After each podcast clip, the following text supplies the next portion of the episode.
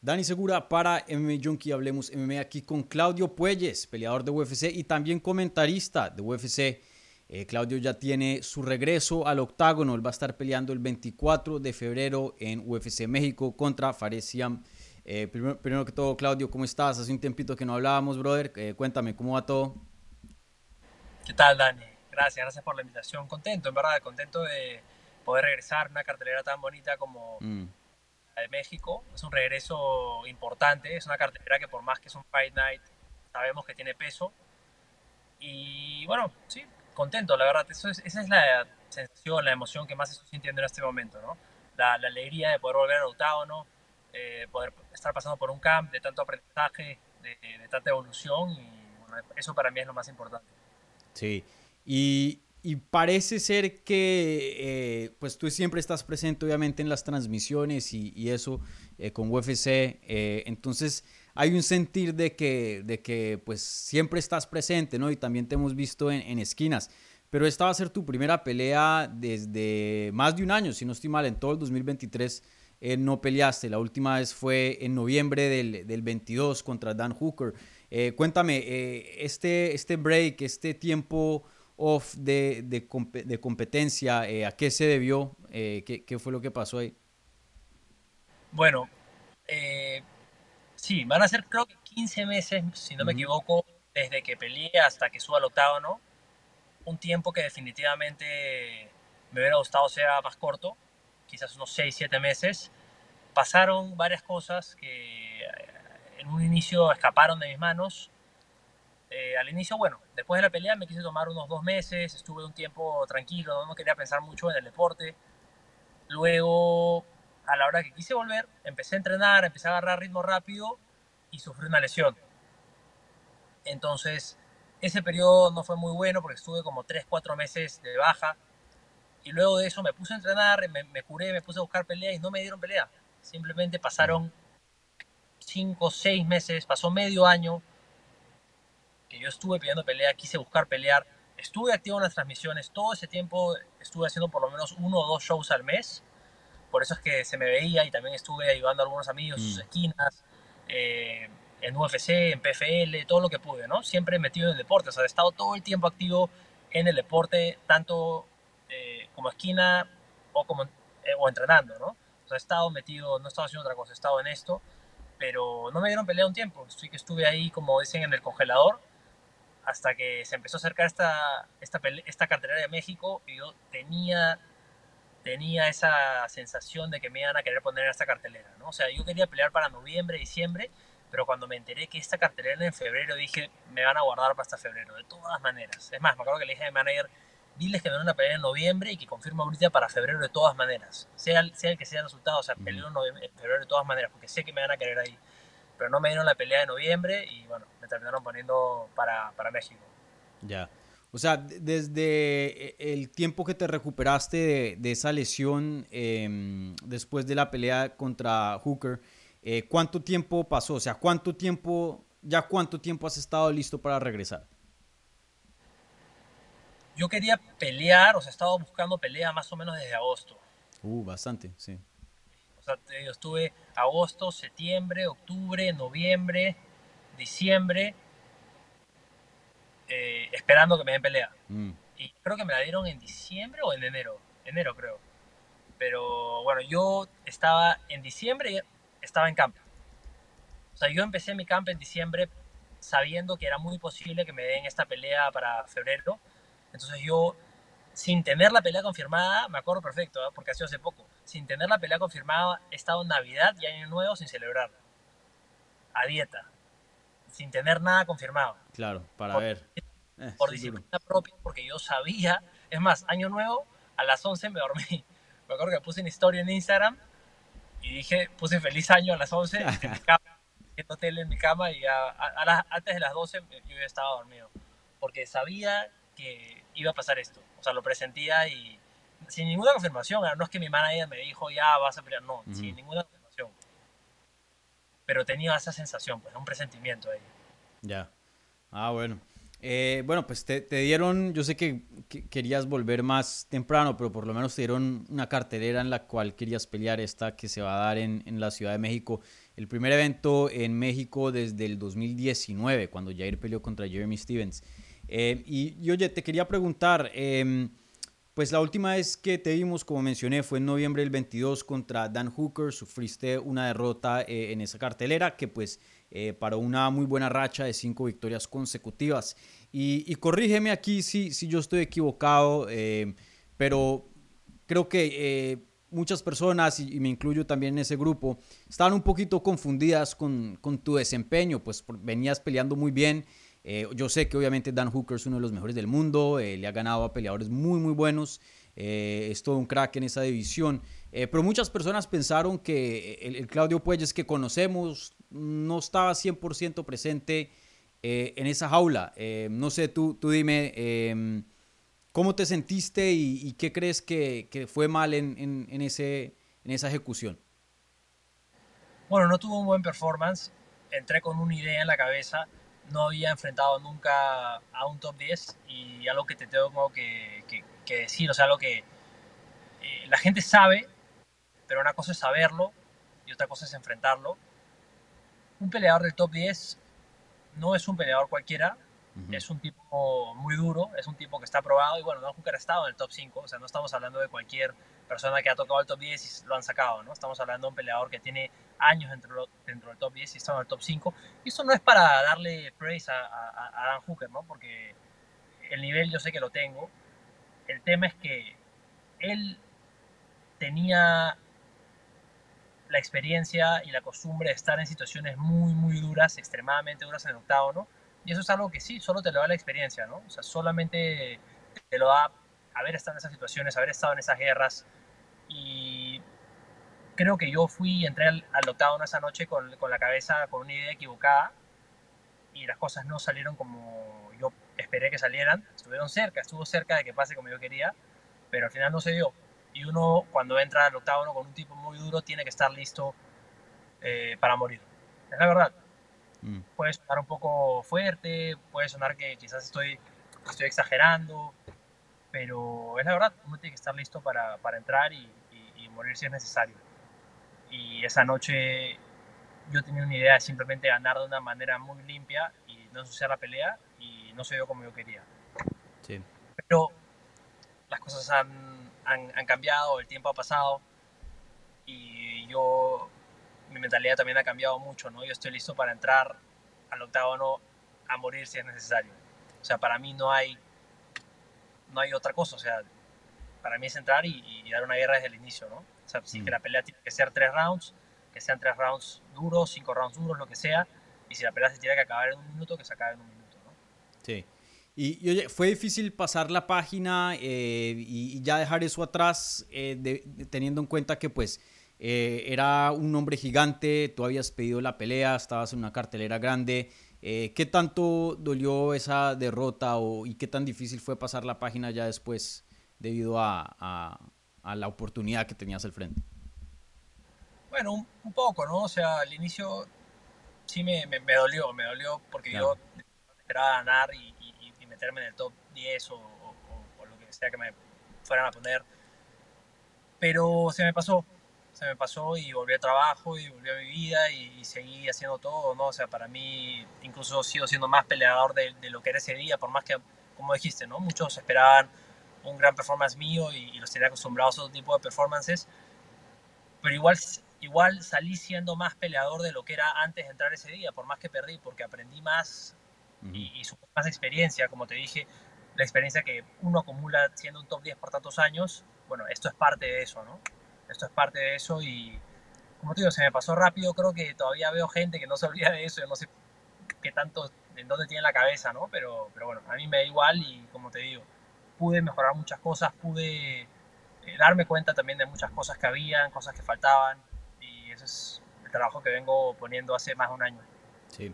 Y, oye, eh, hace poco estuve hablando con, con, otro peruano, Humberto Vandenay, que está intentando eh, regresar a UFC y él me había hablado de que después de eh, la última derrota que tuvo en UFC y, terminó fuera de la promoción, que eh, prácticamente él se sentía solo, que solo sus amigos inmediatos y su familia lo estaba apoyando y estaba recibiendo mucho hate en las redes. Yo sé cómo pueden ser eh, tóxicos, tan tóxicos los fans a veces y la comunidad de las artes marciales mixtas, pero ¿cómo fue tu experiencia en, lidiar con esa parte? Eh, pues algunos peleadores, hay gente que les muestra apoyo, otros les manda hate. en tu experiencia, ¿cómo, ¿cómo fue eso? O sea, obviamente recibí mucho hate, pero mm. parte de hate es que tenía muchísimas personas atrás esperando un resultado positivo. Yo entiendo un poco al fanático. Eh, espera un segundo. Entiendo un poco al fanático porque, especialmente al fanático latino, y vamos a ponernos un poco más específicos también al peruano y mucho al latino, ¿no? O sea, cuando ven a alguien que se está haciendo una posible estrella, quieren que le vaya bien, quieren verlo triunfar y piensan que es Hércules, pues no piensan que nadie, que no mm. puede perder con nadie. Entonces cuando pasa, no sé, pues pasa algo, no sé, Yair estaba, era campeón interino y de ahí, bueno, peleó con Volkanovski y no le fue bien. Entonces la gente ya empezó a hablar un montón mm. de mierda. Igual a mí con Hooker, igual a, otro con otro, ¿me entiendes? Entonces, igual a Chito con eh, Entonces, siempre que un latino va bien y le va mal, ya lo tachan por completo. No, que es malísimo, que no sé qué, que no sé qué, que no sé qué. Hasta, hasta su próxima presentación. Chito peleó con eh, Pedro Muñoz, creo, después. Sí, Pedro.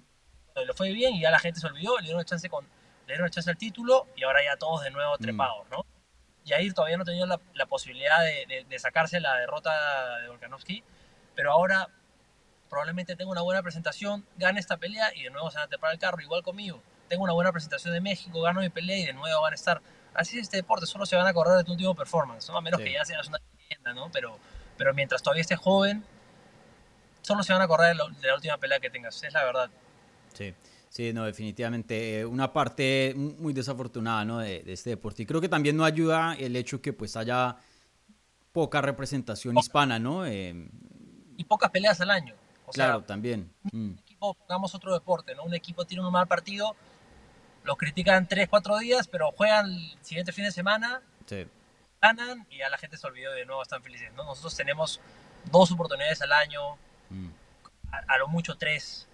Si tienes un mal año, una. Entonces yo he estado 12, 13, 14 meses escuchando porquerías, escuchando basura, que realmente no me interesan nada, pero, pero sí, pues están ahí, están ahí en el aire. Sí. ¿Tú, tienes algún protocolo, sistema o estrategia en, cómo lidiar con eso? Porque eh, ese, ese hate y ese negativismo, pues le puede afectar a uno, ¿no? Al final del día, pues yo sé que ustedes son peleadores, son, son personas que eh, eh, son muy durables y, han pasado por cosas muy duras, pero pues em, yo creo que a nadie le gusta recibir, pues, hate, ¿no? y crítica, especialmente si ya es tóxica, ¿no? Mira, el único protocolo que tomé, para serte sincero, fue dejar de leer. Mm. Nada más. De leer. Antes me gustaba leer que hablaran de mí, porque obvio, en un 90%, 95% eran cosas positivas. Y de ahí, cuando empecé a ver tantas cosas malas, me di cuenta que no importara si la gente opinara bien o mal de mí, iban a hablar. O sea, van a hablar. Mm. Van a hablar. Soy alguien que está peleando en una liga grande, soy representante peruano, representante latino, van a hablar. No me importa si sea bien o mal, yo simplemente dejé de leer. Que hablen, que opinen. Para mí al final, si hablan de mí, es bueno. Claro, sí. Mm. Y, oye, esta pelea es el 24 de febrero, eh, pero el 9 de marzo se hará un evento en Miami. Eh, ¿Pensaste alguna vez de pronto querer pelear en UFC 299 y no UFC México o preferías la, la de México? Yo sé que Miami, pues, muy cerca donde vives y es casi como un, tu segundo hogar, ¿no? Si soy sincero, prefería la de Miami eh, un par de motivos. ahora, ahora los mexicanos te van a mandar hate. no, no, ya está. Mira, estoy muy feliz de pelear en México. Un chiste, va a, ser la tercera vez. va a ser la tercera vez. Es más, yo peleé en esa cartelera que, que peleó Yair con Ortega. Eh, Stevens. Stevens, yo peleé, yo abrí la noche. Yo abrí la cartelera esa y recibí mucho apoyo de México, a diferencia de la primera vez que peleé en México del 2016 en la final del Ultimate Fighter, porque peleé contra un mexicano, entonces era obvio, Pero esta vez yo todavía tenía esa imagen en la cabeza de cómo me abucharon y todo, ¿no? Porque fue mi, mi, debut. Mm. tenía 20 años. Pero esta segunda pelea fue completamente distinta. Peleé contra un brasilero y el apoyo de todos los mexicanos fue increíble. Fue increíble. Entonces, eh, el motivo por el que prefería pelear en Miami y no en México es sencillo. No tenía que viajar, no tenía que hacer campamento en altura y era una cartelera enorme. Entonces, una cartelera. Pay-per-view, sí, sí. O pay-per-view, super, una super cartelera. Y yo ya tuve la experiencia de pelear en UFC 281 y es, tiene peso, o sea, tienes una cartelera fuerte. Entonces, esos eran los motivos, ¿no? O sea, esos, esos tres motivos principales. Pero mi otra opción, y que también muy feliz de representar, era UFC Fight de México, ¿no? Que por más, como te dije, por más que no sea una cartelera pay-per-view, es un Fight Night grande. Y mm. regreso Latinoamérica, regreso a México. Yo siempre feliz de pelear en, todas las carteras que, hacen, que sean en Latinoamérica y sé que UFC siempre me tiene presentes para ellas porque obviamente es un mercado en el cual abarco mucho más fanaticada. Claro, sí, no, eh, va a ser una cartelera gigante y, la han armado muy bien. Eh, me, me, encanta este Fight Night, va a ser muy potente. Y bueno, tú, por más de que no seas eh, peruano, estoy eh, perdón, mexicano, pues eres peruano, eres hispano y estoy seguro que te van a estar apoyando, especialmente porque no estás peleando contra un mexicano, entonces eh, va a ser muy distinto. Y, oye, danos el reporte acerca de, tu oponente, Fares me imagino pues que ya lo has estado estudiando, analizando un poco. ¿Cómo se le combate con él y, y, dónde ves las ventajas tuyas en esta pelea? Espérate, antes de responderte eso, me olvidé de decir una cosa sobre la cartelera anterior la de Miami. No, no, entré a la cartelera de Miami como peleador, pero sí voy a estar como comentarista, o sea que voy a ah, estar ahí en, primera fila. Fue algo que quería porque sé que los tickets están carísimos, mm. no sé si es para peleadores, porque en verdad está tan full que creo que no quería andar, no sé, no he preguntado ni cómo es el tema, pero me dieron el chance de estar como comentarista y en verdad no sabes lo feliz que me puso, ¿no? Porque yo, pensaba, no pensaba pagar tickets, no pensaba ir, así que me, me, iba a ir de Miami en esa fecha, para no estar pensando en eso. Pero bueno, al final me contrataron, así que va a estar, va a estar muy bueno. Ahora, eh, hablando de... Sí, creo, creo, que los más baratos están como a, como a 400 dólares, pero en la porra, o sea, lejísimos. Imagínate, o sea, yo de ninguna manera iba a pagar esta oportunidad. Porque ¿Dónde estabas la vez pasada? ¿Te acuerdas el año pasado que, que nos vimos? Sí, estuve súper ¿Dónde estabas? Ahí son varios miles de dólares. No, imagínate, imagínate, o mm. sea, ni hablar. Ah, ah, tú dices donde nos vimos en en, en Miami. ¿En, ¿En, Miami nos vimos? Sí, 2.90 el de el de Más Vidal. A Dazaña. ¿No? ¿O nos vimos fue el, sí en ese nos vimos, ¿no fue? Del año pasado. ¿No, fue en el de Topuria con Emmet? ¿O también en ese? Porque me acuerdo ya ni me acuerdo, men. De pronto, chance sí. Pero bueno. Una, una, entrevista, ¿te acuerdas? Sí, sí, sí. De pronto sí fue en Jacksonville, no me acuerdo muy bien.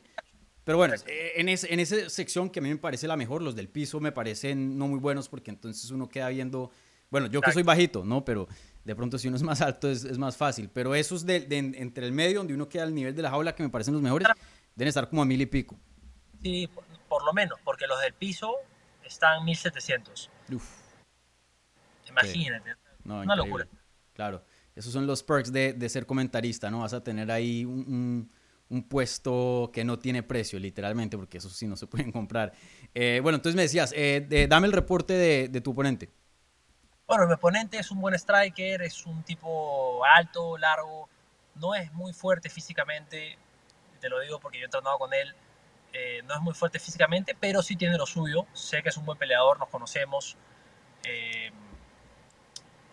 soy muy superior en el grappling, él sabe el peligro, si lo, pongo de espaldas al piso, él sabe que un error y se acabó la pelea.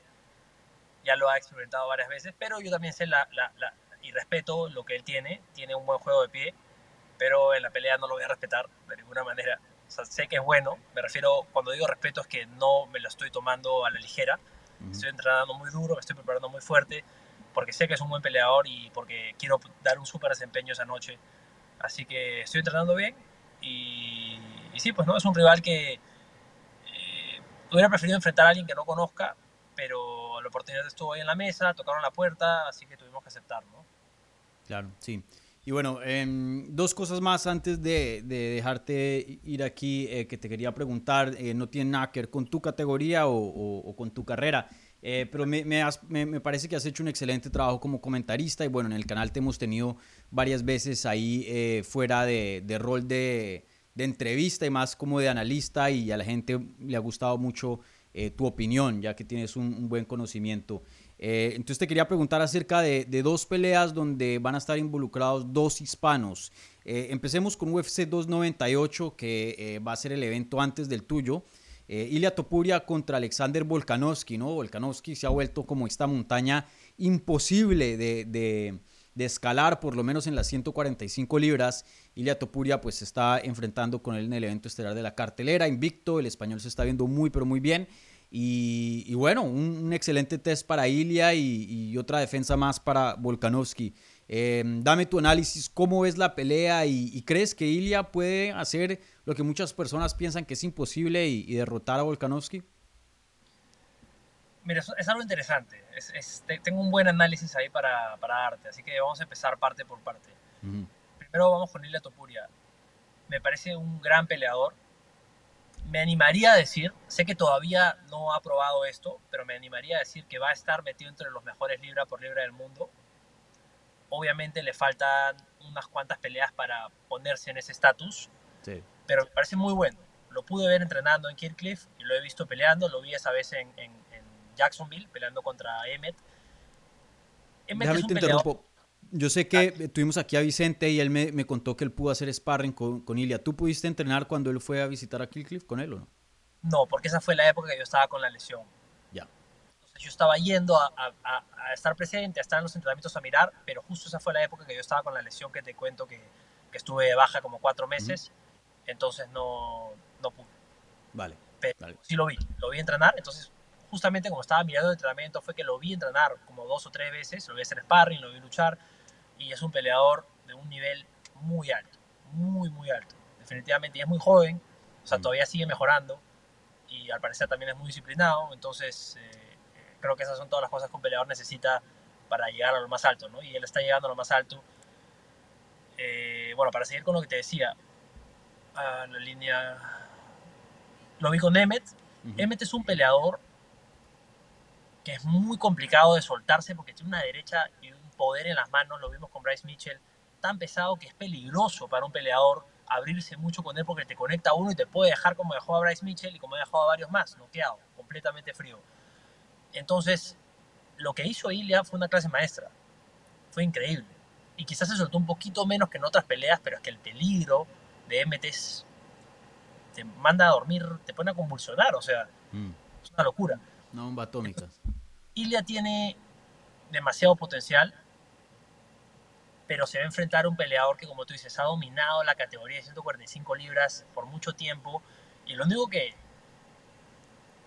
lo hace sobresalir. No, no me parece que es un súper talento natural, pero trabaja duro y es muy estratega. Me parece que plantea con su equipo muy bien las peleas y eso, ese es el lado por el que él le podría ganar a Ilya, planteando una estrategia perfecta. Tendría que plantear, plantearla perfecta porque siento que Ilya es más físicamente, Ilya tiene más skills y es más joven. Volkanovski está un poquito más viejo, 35 años si no me equivoco, viene ser noqueado haciendo mucho. Así que creo que Ilya tiene las cosas de su lado. Siento que, así como fue el momento de Volkanovski por mucho tiempo, siento que este es el momento de Ilya de ser campeón en el 145. Así que siento que Ilya se queda esa pelea esa noche, ¿no? Pero la única forma que Volkanovski le gane, como digo, es con una estrategia perfecta, sin equivocarse, haciendo a Ilya fallar mucho, pateándolo mucho, cambiando de guardias. Pero va a tener que ser una pelea perfecta para Volkanovski para ganar. Si no, no siento que tenga como. Entonces, pico oficial, Ilia Topuria. Ilia Topuria, sí. No sé cómo, pero, o sea, no quiero decir un método, pero Ilia Topuria eh, para mí gana. Vale, sí. Para mí una de las mis peleas favoritas de este 2024. Eh, me encanta esa pelea, estoy muy entusiasmado de verla y, comparto tu análisis. Creo que con esta me voy con Ilia. Em, si hay un tiempo para pelear contra Volkanovski es ahora, ¿no? Es ya. Em, Perfecto uno, para uno, y dos en el 2023, viene a ser noqueado, 35 años de edad, todo apunta a que pues pueda que su tiempo haya llegado, veremos ahora el, el, próximo mes. Eh, y te quería preguntar de, de, la otra, el siguiente pay-per-view después de ese, eh, el evento después de tu evento, que Chito era contra Sean O'Malley, la revancha, Chito era pues Eh, ya le ha ganado a Sean O'Malley, pero pues eso fue en el 2020. Los dos han cambiado mucho desde ese entonces. Eh, dame tu análisis de esa pelea y, cómo ves a, Chito contra O'Malley. Esta es una muy buena pelea. Definitivamente va a estar más dura que la primera. O sea, que la primera vez que se enfrentaron. No creo que Chito pueda ganar de esa manera, así como. O sea, bueno, si pasa, increíble. Yo estaría muy feliz y todos los latinos estaríamos muy felices pero creo que va a ser una pelea más dura, hablando más de una guerra.